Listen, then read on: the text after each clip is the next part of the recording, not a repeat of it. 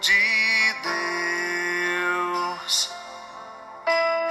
Vem, vem sobre nós e aquece os corações em ti. Vem com poder mudar a nossa vida.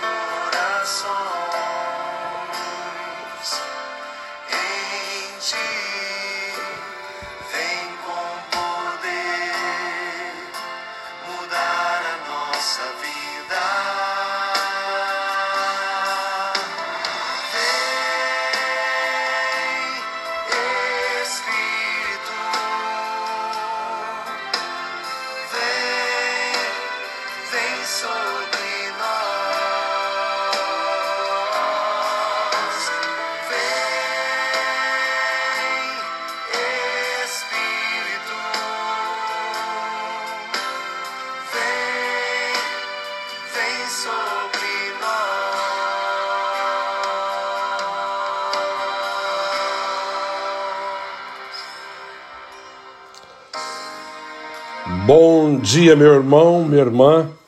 Nesse dia 18 de maio de 2021, terça-feira, mais um dia com a graça de Deus começando. Coloquei essa música do padre Cleidmar, né? Que fala do Espírito Santo. Estamos aí na semana da unidade, em preparação para Pentecostes, e devemos pedir que o Espírito Santo venha sobre nós, né? Venha aquecer o nosso coração, venha transformar a nossa vida, que venha nos conduzir a fazer aquilo que é a vontade de Deus, que é o mais importante, né? É o que devemos buscar fazer sempre. E hoje o Evangelho de São João está nos dizendo: naquele tempo, Jesus ergueu os olhos ao céu e disse: Pai, chegou a hora, glorifica teu filho, para que o teu filho te glorifique a ti. E porque ele desses poder sobre todo homem, ele dê a vida eterna a todos aqueles que lhe confiasses. Ora, a vida eterna é esta: que eles te conheçam a ti, o único Deus verdadeiro, e aquele que tu enviastes, Jesus Cristo. Eu te glorifiquei na terra e levei a termo a obra que me deste para fazer. E agora, Pai, glorifica-me junto de ti, com a glória que eu tinha junto de ti antes que o mundo existisse. Manifestei o teu nome aos homens que tu me destes por meio do mundo. Eram teus e tu os confiastes a mim. E eles guardaram a tua palavra. Agora, eles sabem que tudo quanto me destes vem de ti, pois dei-lhe as palavras que tu me destes, e eles a acolheram e reconheceram verdadeiramente que eu saí de ti e acreditaram que eu que tu me enviastes. Eu te rogo por eles, não te rogo pelo mundo, mas por aqueles que me destes, porque são teus. Tudo que é meu é teu e tudo que é teu é meu. E eu sou glorificado neles. Já não estou no mundo, mas eles permanecem no mundo, enquanto vou para junto de ti.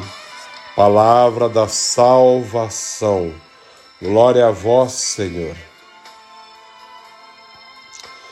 Nesse dia 18 de maio, a liturgia nos leva a refletir, já preparando-nos para Pentecostes. A primeira leitura dos Atos dos Apóstolos, São Paulo vai falar né, para o pessoal, para os anciãos da igreja, que ele fez o que devia fazer, preparou, né? E sempre o Espírito Santo conduzindo, falando, praticamente ele está despedindo do povo, da comunidade, porque ele vai para Jerusalém, não vai voltar, então não vai vê-los mais, ele está despedindo. É um momento bem, bem marcante na vida de Paulo. E ele vai dizer que o Espírito Santo é o que conduz, né? vai estar sempre à frente, preparando tudo aquilo que vai enfrentar, tudo aquilo que vai viver, é o Espírito Santo que está conduzindo. E depois ele vai dizer: Agora, porém, tenha certeza de que vós não vereis mais o meu rosto, todos vós entre os quais passei anunciando o reino. Portanto, hoje dou testemunho diante de todos vós, e não sou responsável se algum de vós se perder, pois não deixei de vos anunciar todo o projeto de Deus a vosso respeito. Paulo sente-se como com uma missão cumprida né, fez aquilo que era vontade de Deus, teve a responsabilidade de anunciar a tua verdade, anunciar o reino. Aqueles que não ouviram se perder, se perderão por conta própria, não por falta de responsabilidade e zelo da parte de Paulo em anunciar a boa nova. E assim acontece hoje. Muitos se perdem não porque não ouviram a boa nova, mas porque fizeram opção pelo erro, pelo pecado e pela morte. Alguns pode ser que se percam por não ouvir, por não conhecer, mas no mundo moderno que vivemos, de tanta informática, tanta informação, é, as pessoas podem se perder, sim, mas porque querem se perder, por opção, não porque não ouviram a boa nova, não ouviram a verdade que é Cristo e não tiveram a oportunidade de buscá-la. Todos nós temos tido, Busquemos, portanto, a verdade que cura, que liberta e que transforma. Abandonemos toda a fonte de erro, de pecado, todo o caminho de perdição que nos conduz à morte e à destruição, para buscar Cristo que, a, que cura, que liberta e transforma. E Jesus, na, no Evangelho, ele está fazendo oração pedindo por aqueles que são seus, por aqueles que Deus os confiou, né, por aqueles que ele, ele pensa: olha, eu vou para o Pai agora eu vou para ti, ó Pai, mas eles vão ficar no mundo. Que o Senhor possa cuidar deles, protegê-los, ampará-los, guardá-los. Não vos peço que tireis do mundo, mas que os guarde, que os defenda do poder do maligno, né? que os guarde. Ainda fala assim agora, eles sabem que tudo quanto me desse vem de ti. Jesus está dizendo: rogo não por eles, não te rogo pelo mundo, mas por aqueles que me desses, porque são teus. Tudo que é meu é teu e tudo que é teu é meu.